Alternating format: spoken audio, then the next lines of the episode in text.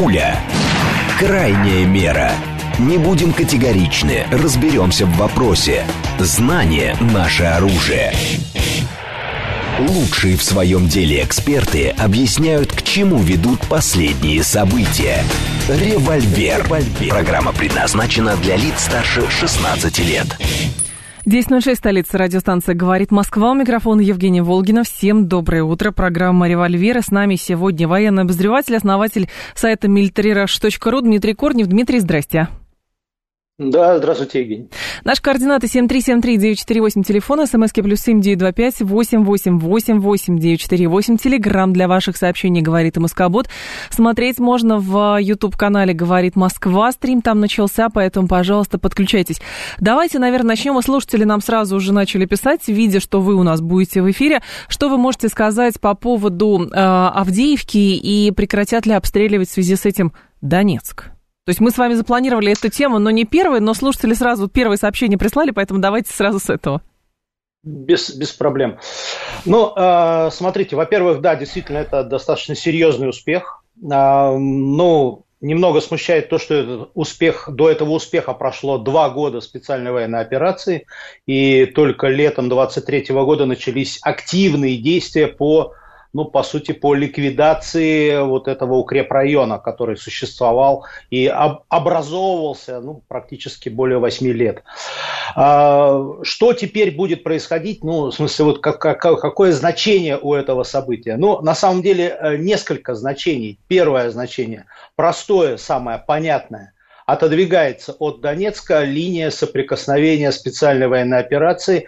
Таким образом, для того, чтобы наносить удары по Донецку, если ВСУ этим будет заниматься, потребуется уже не просто какая-то артиллерия или ракетные системы залпового огня типа «Град», или еще какие-то, а потребуются уже специфичные какие-то системы с дальностью действия ну, более 20, более 30, более 40 километров, ну, потому что они не будут прямо от линии соприкосновения стрелять, они будут из тыла применяться. Соответственно, ну, безопасность Донецкой агломерации ну, вероятно, значительно повысится. То есть количество обстрелов должно уменьшиться, причем, ну, кардинально. Это первая и самая простая, а, ну, скажем так, достижение вот Авдеевской операции. Второе достижение, оно на самом деле тоже немаловажное, и оно ну, достаточно, на самом деле, стратегическое значение имеет. Второе – это то, что мы показали, э, что мы можем проводить такого рода операции, мы можем э, при сочетании желания, сил, возможностей и умения, мы можем а, проводить в достаточно сжатые сроки и эффективные операции. Напомню, что, в общем-то, за последний месяц, наверное, произошли, собственно, основные все события вот по взятию Авдеевки. Да, там шли бои достаточно длительное время, но э, серьезные э, изменения, серьезные мероприятия произошли недавно. Мы это показали, и это очень важно вовне. То есть это очень важно в качестве, ну, э, скажем так, Демонстрация это возможностей.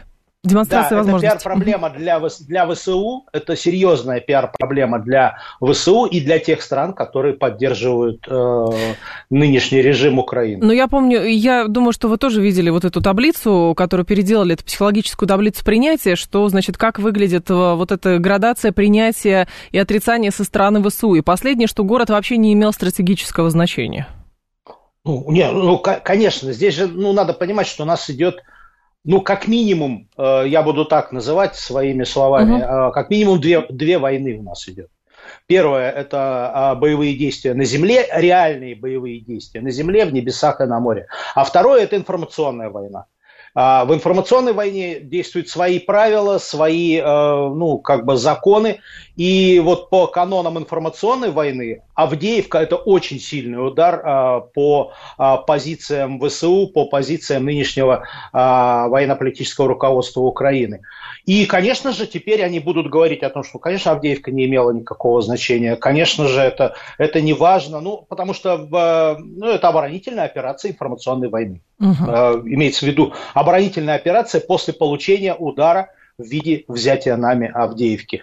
То есть, да, теперь это значение этого события они будут всячески размывать, всячески нивелировать. А, здесь возникает вопрос, и до сих пор эта дискуссия присутствует, что да, качественные изменения произошли буквально за последний месяц-полтора, то есть там накапливались силы и так далее, но бои все равно были тяжелые. И основной вопрос, который был, почему же все-таки а, небольшая глубина самого города, но при этом так долго брали, что же за укрепрайон там устроили, и самое главное, хорошо, Авдеевка взята, но это же не означает, что дальше, за Авдеевкой, нет как раз вот этих новых укрепрайонов, и получается, что вгрызаться по сотни метров придется и дальше.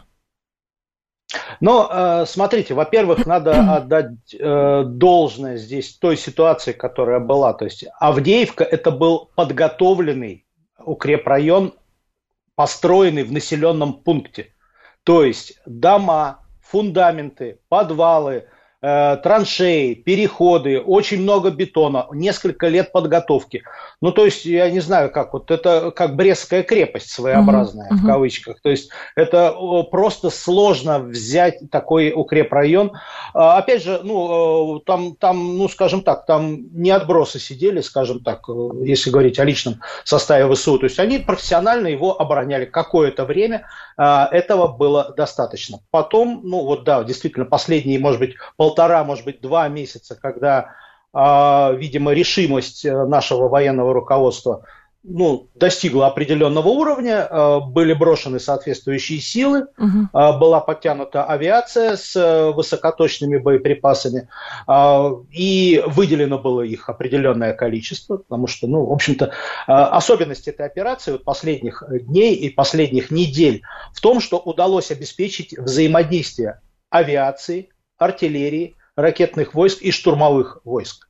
Так. А, и эти все, группи, все эти группы, они работали слаженно а, на выполнение одной задачи.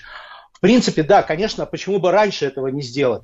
Но вот в таких объемах а, в одном месте это удалось сейчас скоординировать. До сих пор, ну, к сожалению, да, даже угу. под Артемовском Бахмутом вот такой операции слаженной воздушно-космических сил и наземных сил проводить не удалось. Насколько, Дмитрий, справедлива, справедлива критика, которая слышится на протяжении последних двух лет? Даже слушатель сейчас говорит, наш Авдеевка – это своего рода домик лесника, маленький населенный пункт, да, укрепрайон, но все равно это не крупный какой-то город, а, за который велось сражение. То есть до сих пор присутствует в умах людей утверждение, что если такая сильная армия, то почему не удается брать, что называется, территорию целыми, как бы отвоевывать целые города, крупные города? Но, насколько я понимаю, в условиях урбанизации, а Украина это урбанизированное государство, а, мы помним, как, эм, с какими тяжелыми последствиями, в общем, а, брался контроль над э, Мариуполем. И получается, это боевые действия в условиях больших городов. И, соответственно, пора, мне кажется, перестать уже воспринимать э, боевые действия, как вот в сравнении с Великой Отечественной войной. Поле, танковое сражение, ничего кругом нету, лес и реки, больше ничего. Ну, безусловно, это так. То есть э, есть, конечно, такое, э, такая модель боевых действий, ну, э, не брать города. То есть обходить, окружать, не брать, двигаться дальше. В принципе, мы это и делали в самом начале специальной военной операции. То есть мы прошли очень далеко вперед, не брали города, не тратили на них время, сил, ну, кроме тех городов, которые, ну, грубо говоря, сами нам достались без угу. боя. А у такой ситуации есть обратная сторона, да, то есть вот эти растянувшиеся коммуникации можно нарушать. И э, войска, которые ушли далеко вперед, могут оказаться без горюче-смазочных материалов, без боеприпасов, без э, продовольствия, без э, замены э, ну, личного состава, ротации и так далее. Э, то есть надо двигаться по-хорошему, э, обходя города, окружая их обеспечивая окружение, окружение, потому что неокруженный город штурмовать сложно. Угу. Примеры тому Артемовск, Бахмут, примеры тому Авдеевка. Пока не удалось добиться оперативного хотя бы окружения. Оперативное это что значит? У нас нет сплошного кольца, Конечно. но мы контролируем все, все потоки, которые туда входят. Вот как только удалось обеспечить оперативное окружение, так э, Авдеевку удалось взять Теперь надо готовить силы. Надеюсь, что у нас есть соответствующие резервы, ну, потому что мы слышим, э, в общем-то, достаточно много рапортов о том, что у нас идет э, большой поток добровольцев, контрактников, 54 э, тысячи только с начала года. Угу. Это вот э, буквально вчера или позавчера заявил Медведев. Э, собственно, наверное, у нас формируются соответствующие группы бригад, именно не бригады, а группы бригад, которые смогут дальше развивать вот этот успех, который достигнут на Авдеевке, ну и не только на Авдеевке. То есть можно ли говорить сейчас, что все-таки позиционного тупика как такового уже нету? Или все равно он сохраняется, а Авдеевка это как бы элемент выхода, но не есть сам выход из позиционного тупика? Ну, понимаете, э, очень хотелось бы говорить о том, что мы преодолели позиционный тупик ну, хотелось бы об этом говорить, и э, говорить, что вот через две недели наши войска выйдут там э, к Днепру или mm-hmm. выйдут там к, к Запорожью. Но э, смотрите, во-первых, есть объективная реальность. Объективная реальность – это погодные условия. Погодные условия сейчас не позволяют вести, э, ну, скажем так, маневренные действия бронетанковыми силами, кроме как по шоссе. Ну, а, а понимаете, да, если у нас все будут идти по шоссе дружно строем, а еще если с флагами, то... Ну, Это живая мишень, а, конечно. Живая мишень. Да, да, да. Вот. Маневренные действия возможны в условиях либо когда грунт замерз, либо когда грунт высох. Сейчас распустится. Сейчас распутится, и, к сожалению, там всю зиму э, распутится в этом регионе. То есть там ну, практически невозможно вести нормальные боевые действия, которые мы э, учили в книжках и фильмах. Э, вот ту же самую Курскую дугу, если вспомнить, то ну, это лето. А, летом вполне вероятно переход вот к таким действиям. Угу. А сейчас мы будем продолжать двигаться. Я уверен, что будет продолжаться движение по магистралям по транспортным. Несмотря на то, что это представляет определенные проблемы, но можно же подтягивать э, по бокам, брать населенные пункты небольшие. Мы это сейчас видим в Маринке, мы это видим сейчас около Артемовска, где Часов Яр. То есть постепенно мы подходим к населенному пункту и дальше мы начинаем э, пытаться двигаться. Но боюсь, что до наступления э, тепла и, скажем так, до того, как грунт высохнет, но мы не увидим пока жирных красных стрел. В какой ситуации, с вашей точки зрения, сейчас оказываются вооруженные силы Украины? А, ну, на самом деле, вооруженным силам Украины сейчас крайне нелегко. А, здесь несколько факторов. Во-первых, а, ну, основное. С одной стороны, они, перейдя в глухую оборону, получают некоторый условный бонус. Ну, даже если мы вспомним старые советские уставы, один человек в обороне угу. стоит трех человек в наступлении, то есть один к трем соотношение. Ну, вроде бы, да, это удобная очень позиция, то есть, в принципе, окопался в землю, все, и мы держим тут. Но проблема в том, что личного состава у ВСУ для ротации, для э, обновления нету. Потери большие, потери в технике большие, поступления техники нет. Скорее всего, они просто вынуждены будут на всех участках, где мы оказываем давление – ну, двигаться назад, э, переходить от одного укрепрайона к другому. Они максимально будут замедлять наше движение, но они не смогут предпринимать ничего, кроме обороны. А как же Там, вчерашние... Есть... Да, я прошу прощения, mm-hmm. вчерашние заявления были кого-то из э, чиновников украинских, что, возможно, придется летом э, пытаться произвести новый контрнаступ. Это бра- бравада ну, какая-то этом... просто? Нет, об, об этом они будут говорить, об этом еще, еще осенью, когда уже было ясно, что они не получат вот эти огромные миллиарды американские. А, еще в октябре, в ноябре даже звучали разговоры о новом большом украинском контрнаступлении в марте 2024 угу. года. А, то есть они это планировали, тем более, ну, были такие прогнозы, что в марте они получат F-16, они получат там что-то еще, что-то еще. А, сейчас они ожидают все это к лету, ну, на самом деле, это тоже с большим вопросом сейчас. А, скорее всего, э, они что-то получат к августу, сентябрю, э, ну, реальные, я да. имею в виду вещи. Но говорить, говорить они будут о том, что да, будет большой контрнаступ, но сейчас у них нет для этого сил, вообще в принципе нет сил. То есть у них э, сейчас единственное, что они могут обеспечивать, это глухую оборону, и они будут выходить изо всех выступов ну, то есть, где они обстреливаются с разных сторон. Так что у нас есть определенные перспективы как минимум mm-hmm. на улучшение тактической ситуации, на изменение линии соприкосновения. Ну, а летом, скорее всего, если мы раньше начнем, то у нас гораздо больше шансов. А, с вашей точки зрения, а почему, то есть, насколько я понимаю, если сейчас такие серьезные проблемы с вооружениями у них и с деньгами, ровно они пришли в ту точку, на которую мы, в принципе, рассчитывали, когда говорили, что если прекратится западное снабжение, то Украине там максимум 3 недели-2 месяца остается. То есть, получается, сейчас Украина подходит к этой точке. Но что все-таки действительно произошло? А вот эта история с дефицитом вооружений, это следствие внутриполитического американского кризиса, а выход из него это вот как раз разрешение, ситуации на Украине, или просто физически нет мощностей, которые способны производить такое количество вооружения, такое количество боеприпасов, которые нужны именно для этого конфликта. То есть расчет был там условно на 33 там, э, снаряда, да, а сейчас, оказывается, нужно там 333 за тот же срок. Ну, вы знаете, э, здесь происходит и то, и другое. Угу. По, по снарядам для начала скажу, там ситуация проще. Да, к марту месяцу европейское сообщество, страны НАТО обещали миллион снарядов поставить э, в ВСУ. А, поставят, еще не поставили, только 500 тысяч, и то непонятно, в каких объемах, и это случится вот в ближайшие дни или в марте, а может быть в апреле, а остальное у них, ну, как э, часто очень мы звучим, слышим в прессе, что это будет, ну, то есть это будет, когда, непонятно, скорее всего, в конце, в течение года, а может быть в конце. С этим есть проблема, безусловно, они не успевают производить.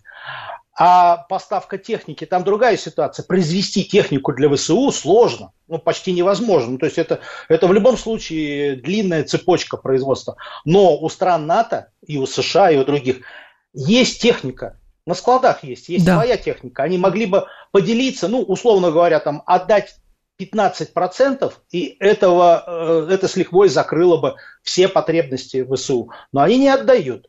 А, не отдают по разным причинам. Где-то это, ну, мы же говорим, что в Европе разные мнения, вот в Европе там толерантность, там разные вот оно и работает. То есть там есть мнения, в том числе такие, что не надо поддерживать Украину. Угу. В США там другая ситуация. Там столкновения между республиканцами и демократами, там кончились бюджетные деньги. А, появятся бюджетные деньги. Вполне может быть, что те же США со своих складов отдадут какую-то технику. Ну, такое возможно. И в итоге сейчас получается, что э, у нас весной вот этой Европа будет поставлять гораздо больше боеприпасов угу. и техники, Украине, чем Соединенные Штаты. А в США мы сейчас все сидим, ждем э, с придыханием где-то, э, что там случится с этими 60 миллиардами. Но интересная же история с 60 миллиардами, она вообще любопытная. То есть Конгресс сейчас забалтывает эту тему, тормозит всячески, но, насколько я понимаю, все равно снабжение, а, денежное снабжение ВСУ идет через и Киева, идет по линии Министерства обороны, то есть по линии Пентагона.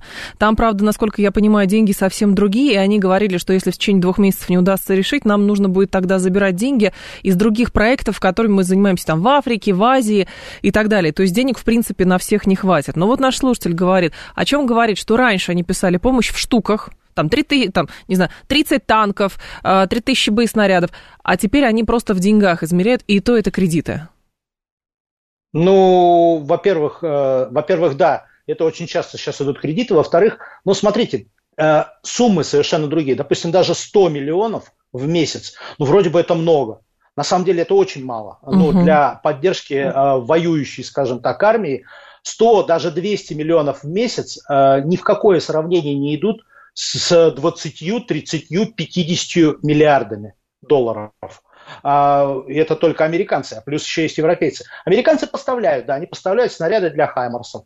Э, что-то еще. А, но действительно, вот эти 100-200 миллионов, 150, это не те деньги, которые позволят э, ВСУ, но это только, знаете, как для поддержания штанов, грубо говоря. Ну, да. То есть они обеспечивают то, что скорость отступления э, ВСУ будет ну, регулируемой, более-менее регулируемой но ни о, какого, ни о каких активных действиях тут речи быть в принципе не может. Слушатель, слушатель наш говорит, что мы будем делать, если им дадут ракеты на 500-600 кило, э, километров э, радиуса? Если F-15 будут бить по... F-16, видимо, будут бить по нашей территории в старых границах. По-моему, все тяжелое уже применяется, осталось только ТЯО. Ну, да, есть, конечно, тема тактического ядерного оружия. Много очень желающих его применить, э, ну, имеется в виду с нашей стороны.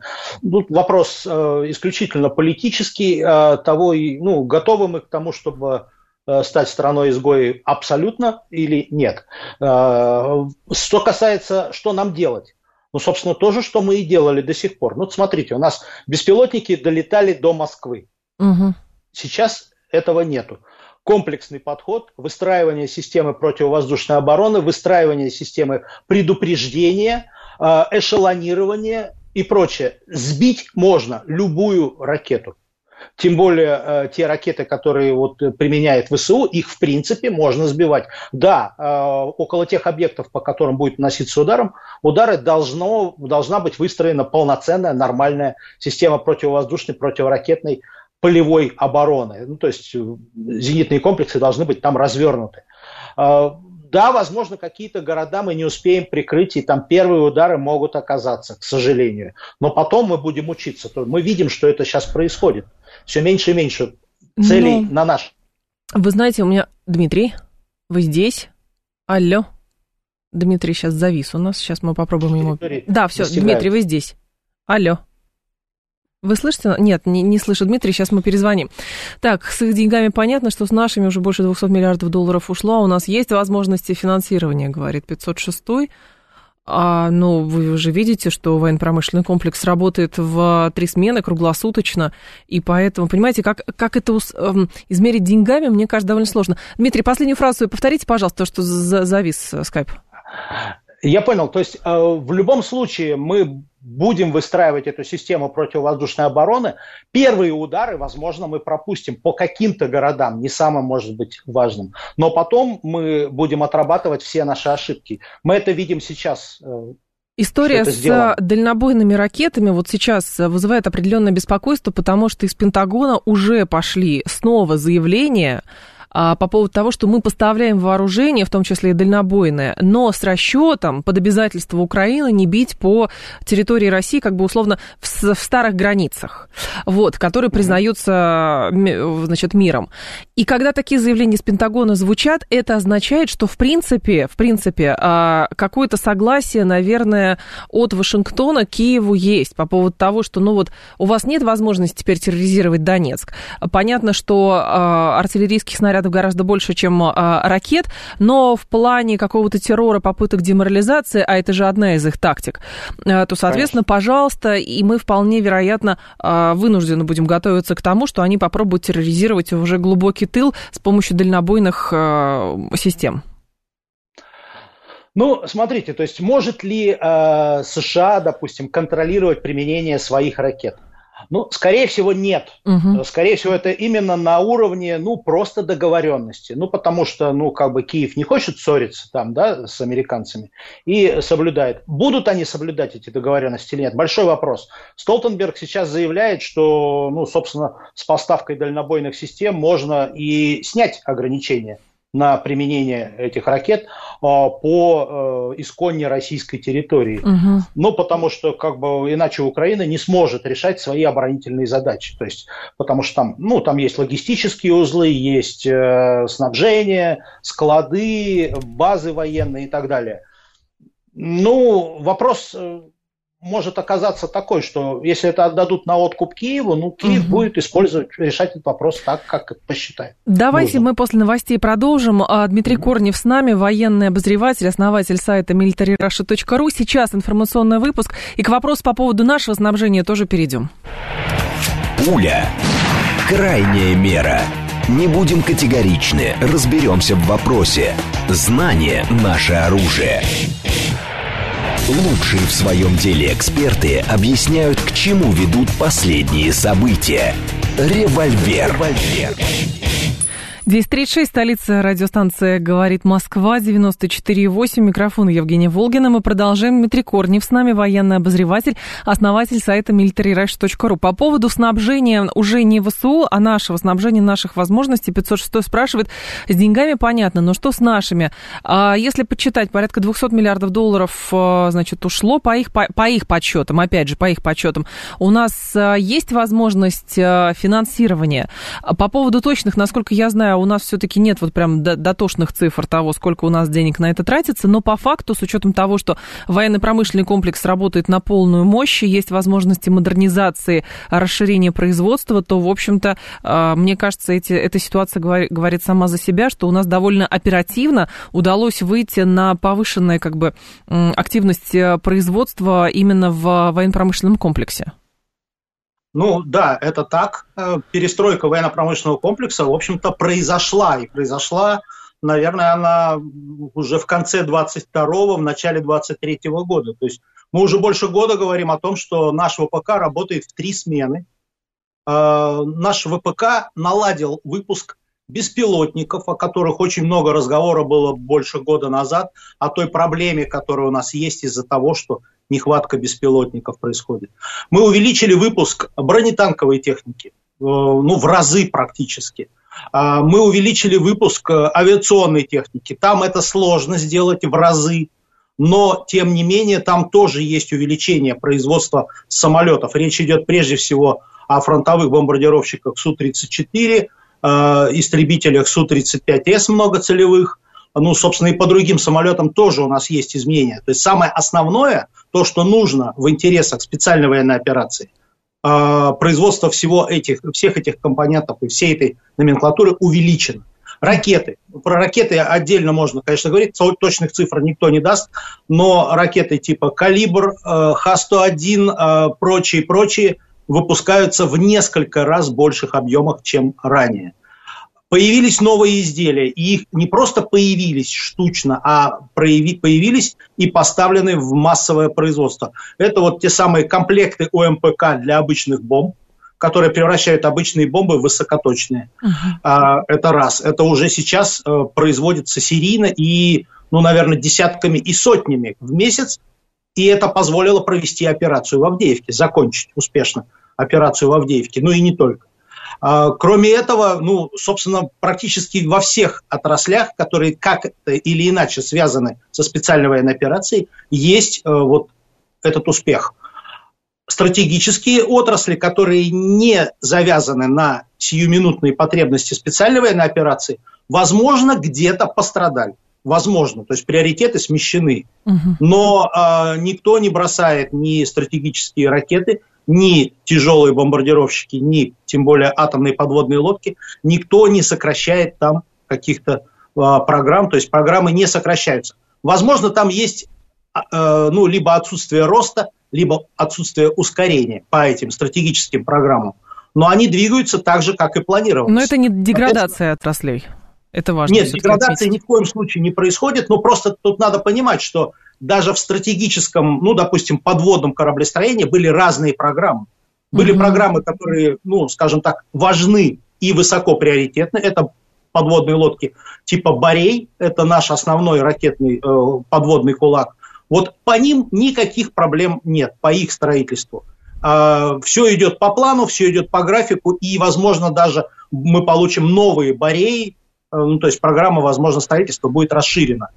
А вот то, что касается, допустим, программы «Посейдон», э, имеется в виду та самая термоядерная большая э, торпеда, вот там, возможно, есть э, ну, некоторое снижение финансирования или некоторые задержки. Ну, а может быть, их тоже нет. Там просто уровень секретности такой, что мы ну, не знаем э, угу. точно, что там происходит с этой программой. Но отсутствие новостей по этой программе ну, говорит о том, что, возможно, там есть какие-то сдвижки вправо.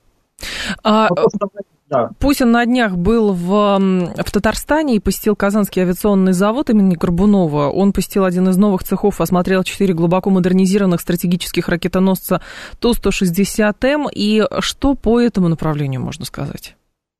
Ну, здесь все двигается по плану, надо отметить. Это э, в декабре 2023 э, года на расширенном совещании э, министр обороны Сергей Шойгу заявил, что в 2023 году было произведено и передано в вооруженные силы, в дальнюю авиацию, четыре модернизированных и вновь произведенных а, Ту-160М. Угу. Надо ну, тут пояснить, что Ту-160М сейчас существует в двух ипостасях. Первое, мы восстановили производство этих самолетов. Это тяжело, это сложно.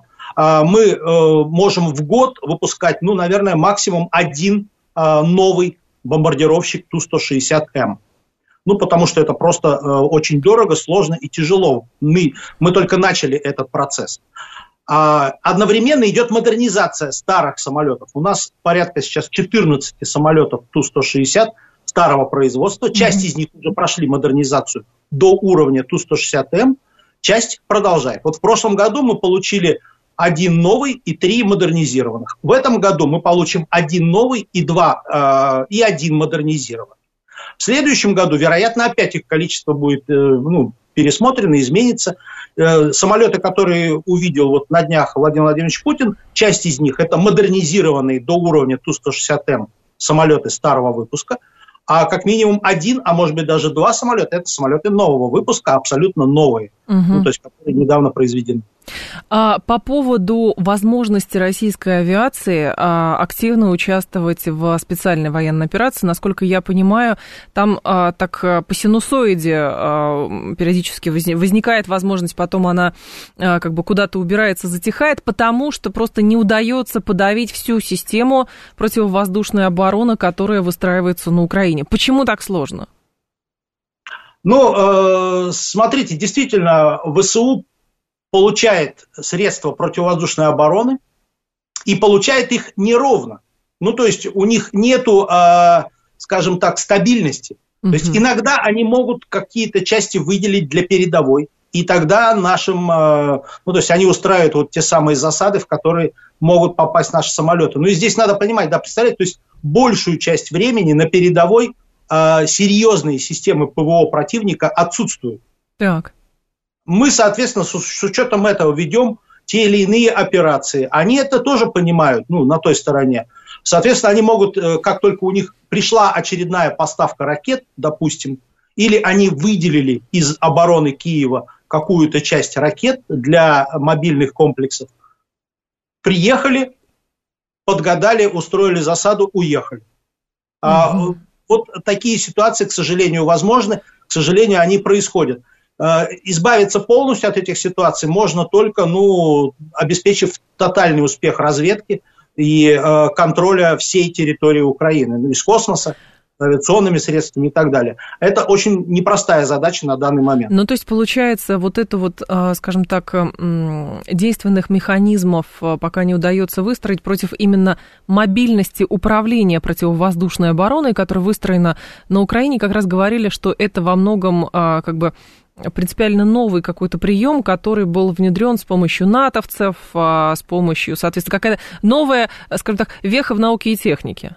Вот в той ну, части. В том, в, том, в том числе, но на самом деле, если мы вспомним э, старые советские системы да. 70-х, 80-х годов, в принципе, там вот сейчас мы не видим ничего сверхъестественного. То есть э, в советское время предполагалось, что э, системы ПВО могут получать целеуказания извне. Да тех или иных разведывательных систем, от тех или иных радарных систем, авиационных и прочих. То есть тут ничего нового нет. Другое дело, что ВСУ располагает на данный момент действительно защищенной западной системой передачи информации. Угу которую мы вскрыть не можем. Мы можем вскрывать, что, ну да, появился какой-то источник э, обмена информацией, не более. О чем там идет речь? Ну, к сожалению, а, ни мы, ни они, когда мы используем такие системы, понять не можем. А, информационная поддержка у них, конечно же, есть со стороны НАТО. Это относится и к тем самолетам, которые летают над Черным морем и вдоль границ Украины западным. Они, безусловно, я думаю, получают ну, всю информацию с них, и в том числе, наверное, даже в режиме реального времени. А, это позволяет планировать такого рода операции и контролировать воздушное пространство. Но насколько э, мы добились, с вашей точки зрения, может быть, по косвенным признакам можно считать, э, каких-то успехов в плане как-то а, анализа вот опосредованных действий, может быть, не связанных а, между собой в части того, что вот летает какой-то самолет-разведчик в районе в акватории Черного моря. Вдруг еще что-то там появилось. То есть как будто бы вещи не взаимосвязаны, но потом, как это было уже несколько раз, в случае даже атаки с Крымским мостом, оказалось уже постфактум, что летал какой-то, а, значит, разведчик, потом какие-то вот эти дроны, потом еще что-то. И потом все это оказалось элементами одной э, операции, которую устраивали ВСУ. Вот здесь сопоставление фактов. Как вы оцениваете наши возможности? Ну, здесь, смотрите, вопрос достаточно сложный, потому что, ну, очень не хватает информации. Угу. А, технически, технологически у нас а, наши возможности такие же, как там. Понятно. То есть мы можем это делать. Вопрос в том, что э, на той стороне тоже, в общем-то, как бы не глупые люди работают. И, ну вот, допустим, да, появился самолет-разведчик над Черным морем. Проблема в том, что сейчас он там всегда висит. То есть э, там нет какой-то отдельной операции. Они маскируют эти операции. Э, они проводят ложные, э, ну вот, э, скажем так, активизации радиопереговоров, еще что-то.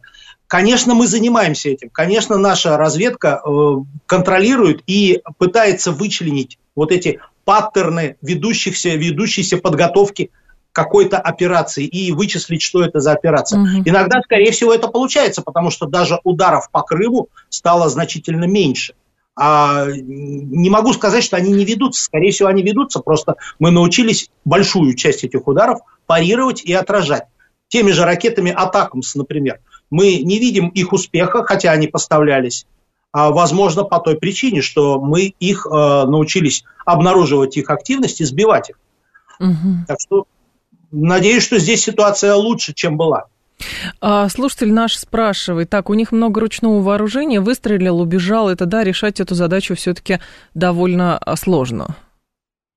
Ну, здесь, видите, ручное оружие, это, скорее всего, речь о противотанковых комплексах. Да. А, типа Джавелин там и так далее. Это очень хорошие системы, к сожалению, да, и они есть у них в распоряжении.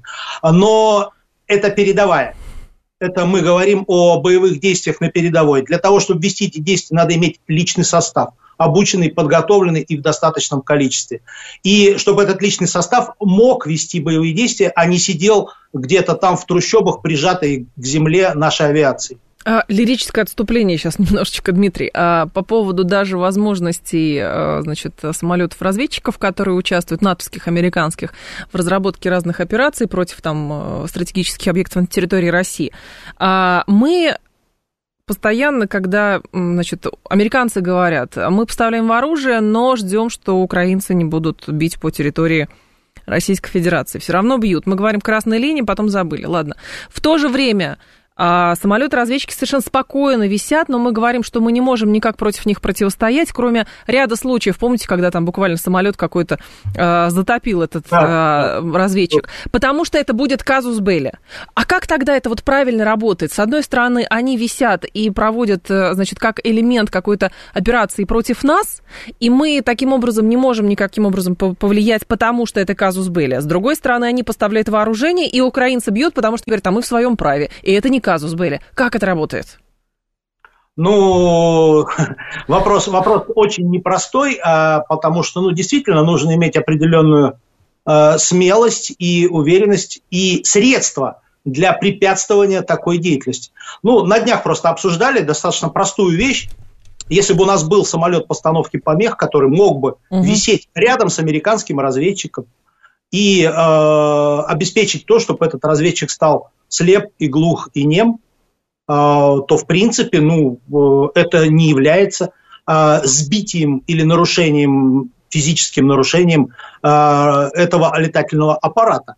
Но у нас на данный момент, видимо, нет таких систем. Ну, либо мы их дорабатываем, возможно, угу. или еще что-то. То есть технически нам никто не мешает ставить помехи такого рода разведчикам в нейтральном воздушном пространстве. Насколько сложно вскрывать, э, сейчас же говорят, как противодействовать спутниковым системам, ну не в смысле ракет в космос запускать и оружие в космосе размещать, о чем, кстати, американцы сейчас во многом пишут, обвиняют нас в этом, а именно вскрывать через какие-то хакерские атаки. Это настолько серьезно защищенная а, система, что туда просто, просто так добраться невозможно, даже если ты а, как бы высококвалифицированный, обладающий всеми навыками человек, который способен копаться в таких системах.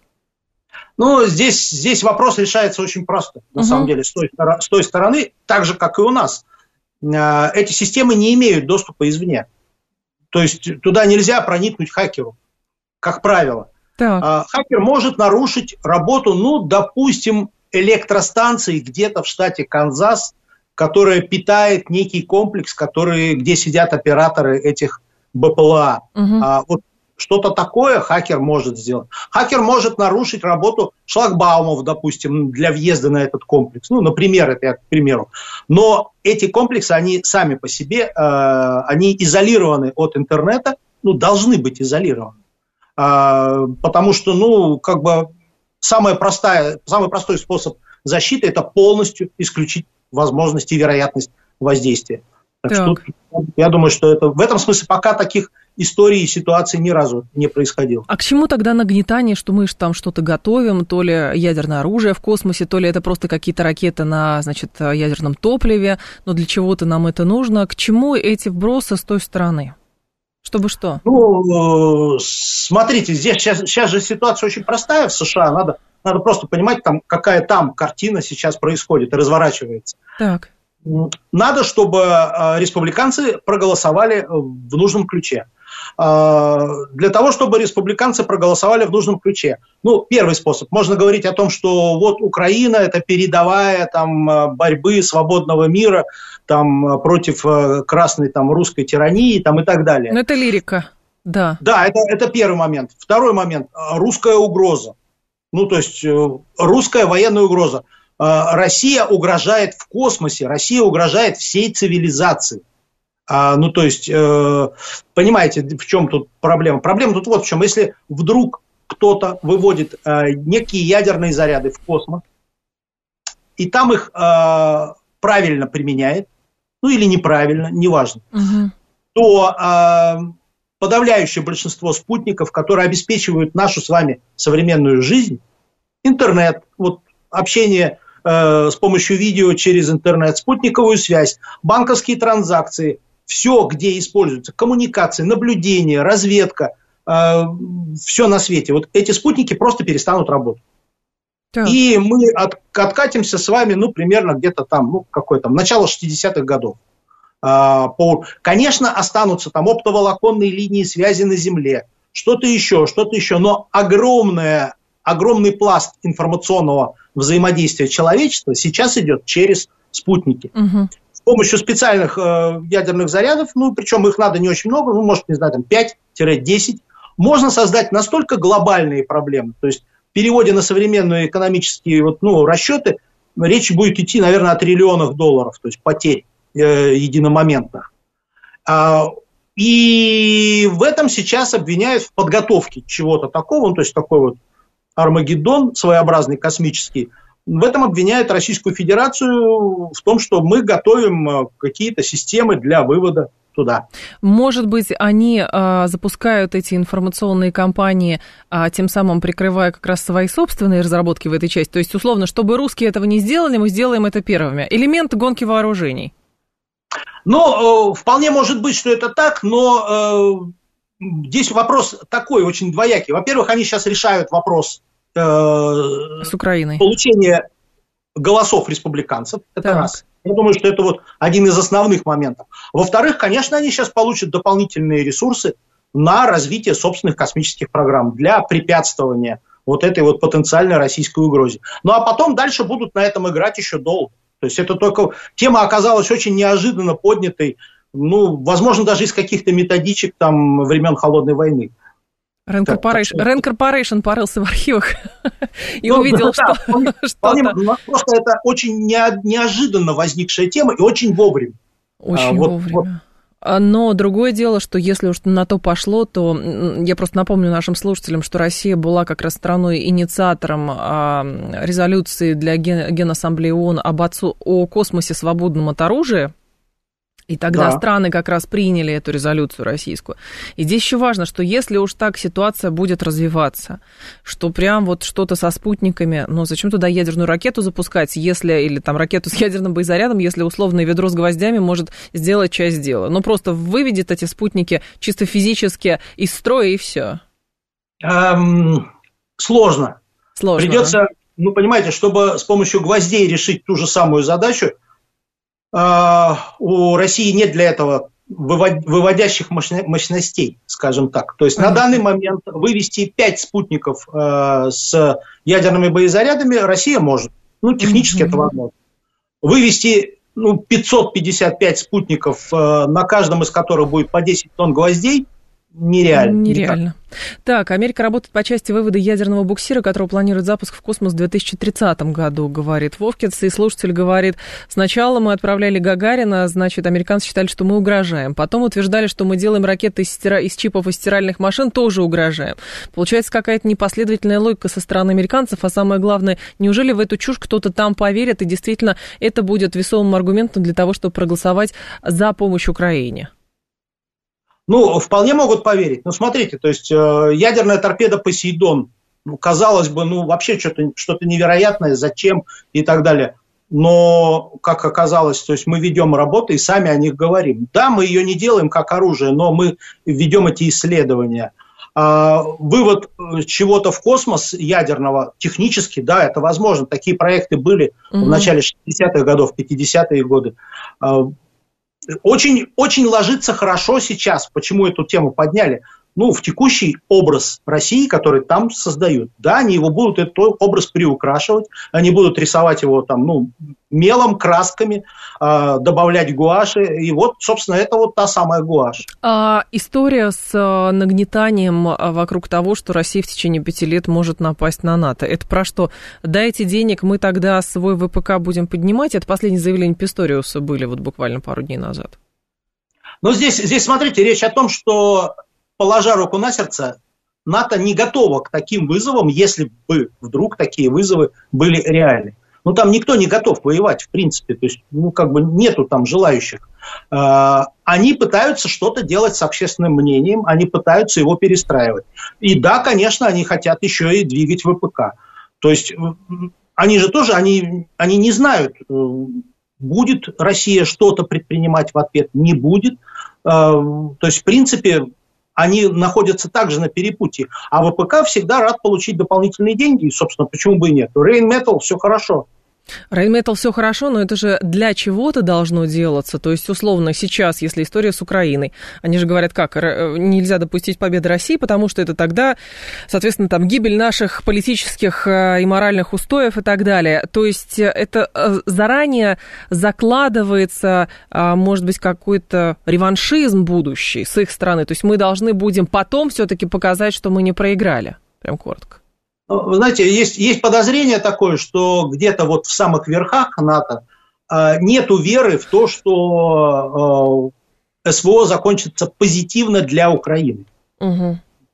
А соответственно, дальше э, Россия придет к границам НАТО. Имеется у в виду. такая логика. Ну, я думаю, что да, такая логика у них должна быть. А НАТО не готово, в принципе, к тому, что у их границ окажется ну, э, многотысячная русская армия. На это можно сказать, товарищи, а зачем вы расширялись тогда? Вы же сами пришли к нашим границам, а теперь говорите, что мы вам угрожаем. Дмитрий, спасибо вам большое. А, ждем снова. Дмитрий Корнев, основатель сайта Military Russia и военный обозреватель был гостем программы «Револьвер». В два часа к вам вернусь.